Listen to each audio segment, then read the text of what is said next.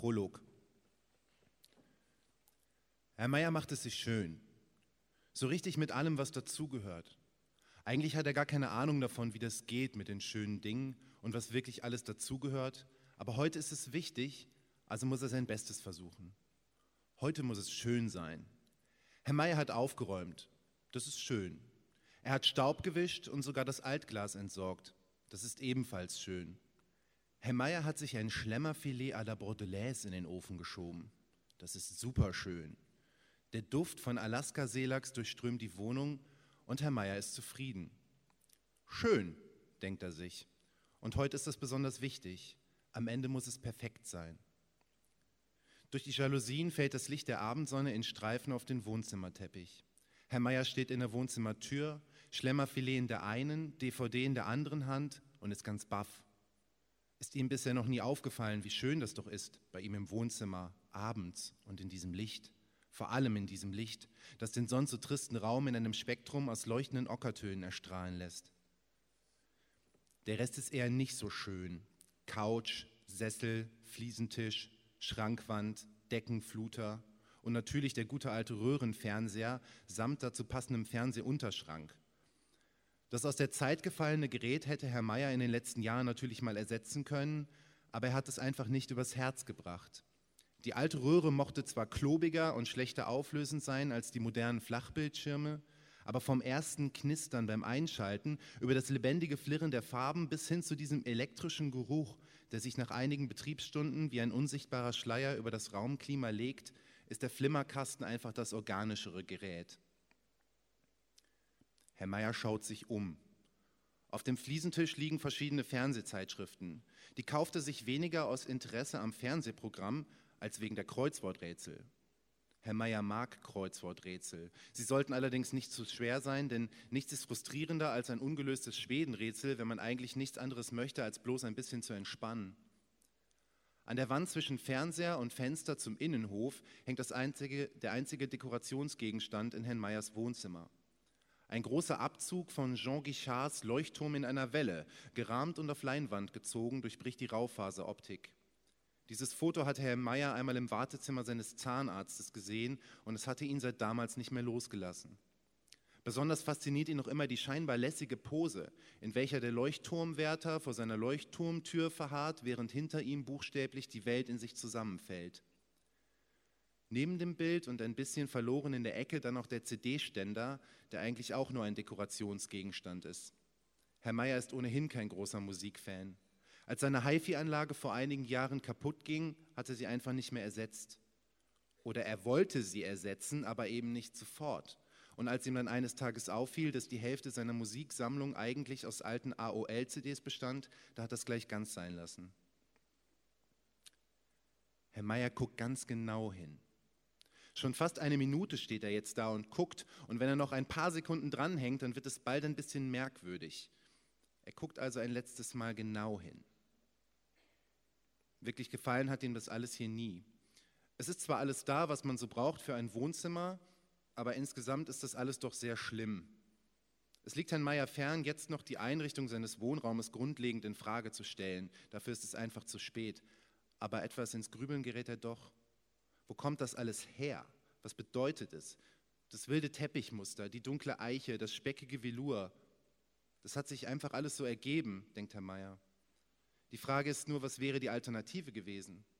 Hätte es überhaupt eine gegeben? Es bringt ja mir niemand bei, wie man sich so ein Wohnzimmer einzurichten hat, ohne dass es dabei direkt aussieht wie aus dem Otto-Katalog, sondern versehen mit dieser ganz persönlichen Note. Das kann einem keiner beibringen. So eine Schrankwand, so ein Teppichmuster, so ein Wohnzimmer, das ist letztlich wohl alternativlos, denkt Herr Meier. Das passiert einem einfach. Herr Meier erwacht aus seiner kleinen Lethargie. Er hat nun wirklich lange genug hier herumgestanden und in den Raum hineingestarrt. Er schüttelt sich kurz und wundert sich, was es eigentlich soll, dieses Starren und Grübeln und Schütteln. Aber dann ist er wieder ganz bei sich, der Herr Meier. Er stellt das Schlemmerfilet auf dem Fliesentisch ab, geht zum Fernseher, schaltet ihn ein, legt die DVD in das Abspielgerät und setzt sich auf die Couch, in deren Polster er die vergangenen Jahre über eine kleine Sitzkuhle verursacht hat. Das ist doch auch sowas wie eine persönliche Note, denkt er sich. Und dann fällt ihm wieder ein, dass es ja heute wirklich mal schön werden soll und dass man zu solch besonderen Anlässen natürlich aus seinen gewohnten Mustern ausbrechen muss. Also steht Herr Meier wieder auf, um sich dieses eine Mal nicht auf die Couch, sondern in den kleinen Sessel zu setzen. Der ist eigentlich für Besucher. Aber heute ist eben alles anders und Besuch erwartet Herr Meier schon lange nicht mehr. Herr Meier sitzt und schaut und wundert sich über die neue Perspektive, aus der sein Wohnzimmer plötzlich ganz anders und irgendwie spannender aussieht.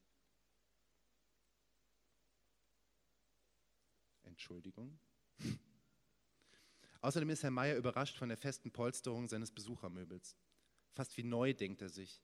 Er greift nach dem Teller, er lehnt sich zurück und widmet sich nun endlich seinem Schlemmerfilet.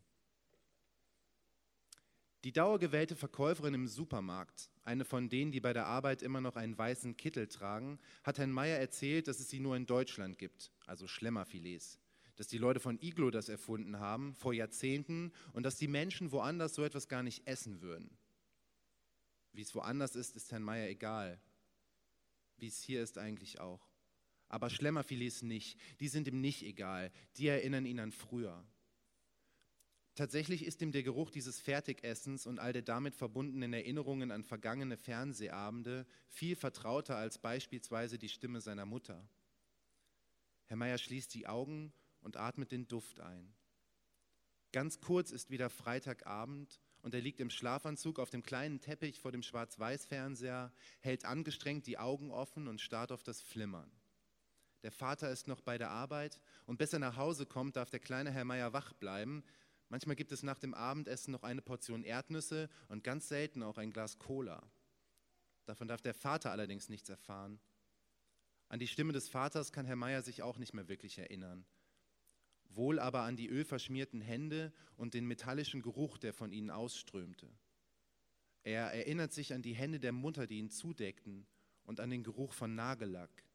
Er erinnert sich an das Gefühl der Biberbettwäsche und an das Licht aus dem Flur, das in einem dünnen Streifen unter seiner Zimmertür hindurchfiel. Herr Meier öffnet die Augen.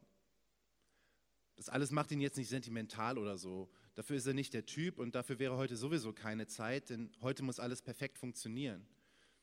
Alle Vorbereitungen sind getroffen. Die Schlitze unter den Türen hat Herr Meier mit Klebeband abgedichtet. Auch die Fenster hat er isoliert. Er trägt seinen bequemsten Hausanzug aus Baumwoll-Mischqualität, von innen leicht angeraut, denn so hat das gern. Den DVD-Player hat er sich letzte Woche schon besorgt und er war erstaunt, wie billig diese Geräte mittlerweile sind. Nur 29,99 Euro hat er bezahlt. Das für sein Vorhaben notwendige Werkzeug hatte Herr Meier noch im Keller in einem kleinen schwarzen Plastikkoffer mit Schraubenschlüsseln, die er nie zuvor benutzt hatte. Im nächsten Schritt ist es dann gar nicht so leicht gewesen herauszufinden, welche Schrauben er überhaupt lösen musste. Herr Meyer kennt sich nämlich nicht besonders gut mit Gasthermen aus. Irgendwann schlussfolgerte er dann, dass das mit dem roten Haupthahn versehene linke Rohr das Entscheidende sein musste. Mit Hilfe eines 25er Ringmaulschlüssels und eines Hammers gelang es ihm nach einiger Zeit, das Rohr unterhalb der Therme komplett zu lösen. Herr Meyer greift zur Fernbedienung, drückt auf die AV-Taste und ohne dass er noch etwas tun muss, startet der Film. Eine kostenlose Beilage aus der TV Movie, irgendwas mit Weltraum, ein Klassiker wohl, aber Herrn Meyer eigentlich auch egal. Wichtig sind nur das Flimmern im Raum und der Duft seiner krossgebackenen Tiefkühlmahlzeit. Von der Küchentür her breitet sich die Gaswolke langsam weiter aus und vermischt sich im Flur mit dem Geruch von Seelachs à la Bordelaise. Jetzt hat es wirklich schön, der Herr Meier. Er muss nirgendwo mehr hin. Er ist angekommen. Es ist schon komisch, denkt er sich, wie einem manche Sachen einfach so passieren. Und er muss lächeln. Das kann einem wirklich niemand beibringen. Das Gas füllt jetzt die ganze Wohnung aus und Herr Meier wird ein wenig müde. Er schließt die Augen und erinnert sich an den Geruch ölverschmierter Hände und frisch lackierter Nägel. Alles um ihn herum verschwimmt zu einem Nebel, wird zu einem Rauschen. Er atmet noch einmal tief ein, saugt alles um ihn herum auf und wird dann eins mit seiner Umgebung. Herr Meier lässt sich fallen. Er taucht ein in ein Meer aus Bettwäsche, aus warmem Kakao, in ein Gefühl wie immer Freitagabend. Schön, denkt er sich, als das Rauschen ganz allmählich abebbt und er meint, eine vertraute Stimme wahrzunehmen. Gute Nacht, Herr Meier, sagt die Stimme. Gute Nacht, flüstert sie, wispert sie in sein Ohr. Und Herr Meier fühlt sich gut. Er ist glücklich mit allem, was dazugehört.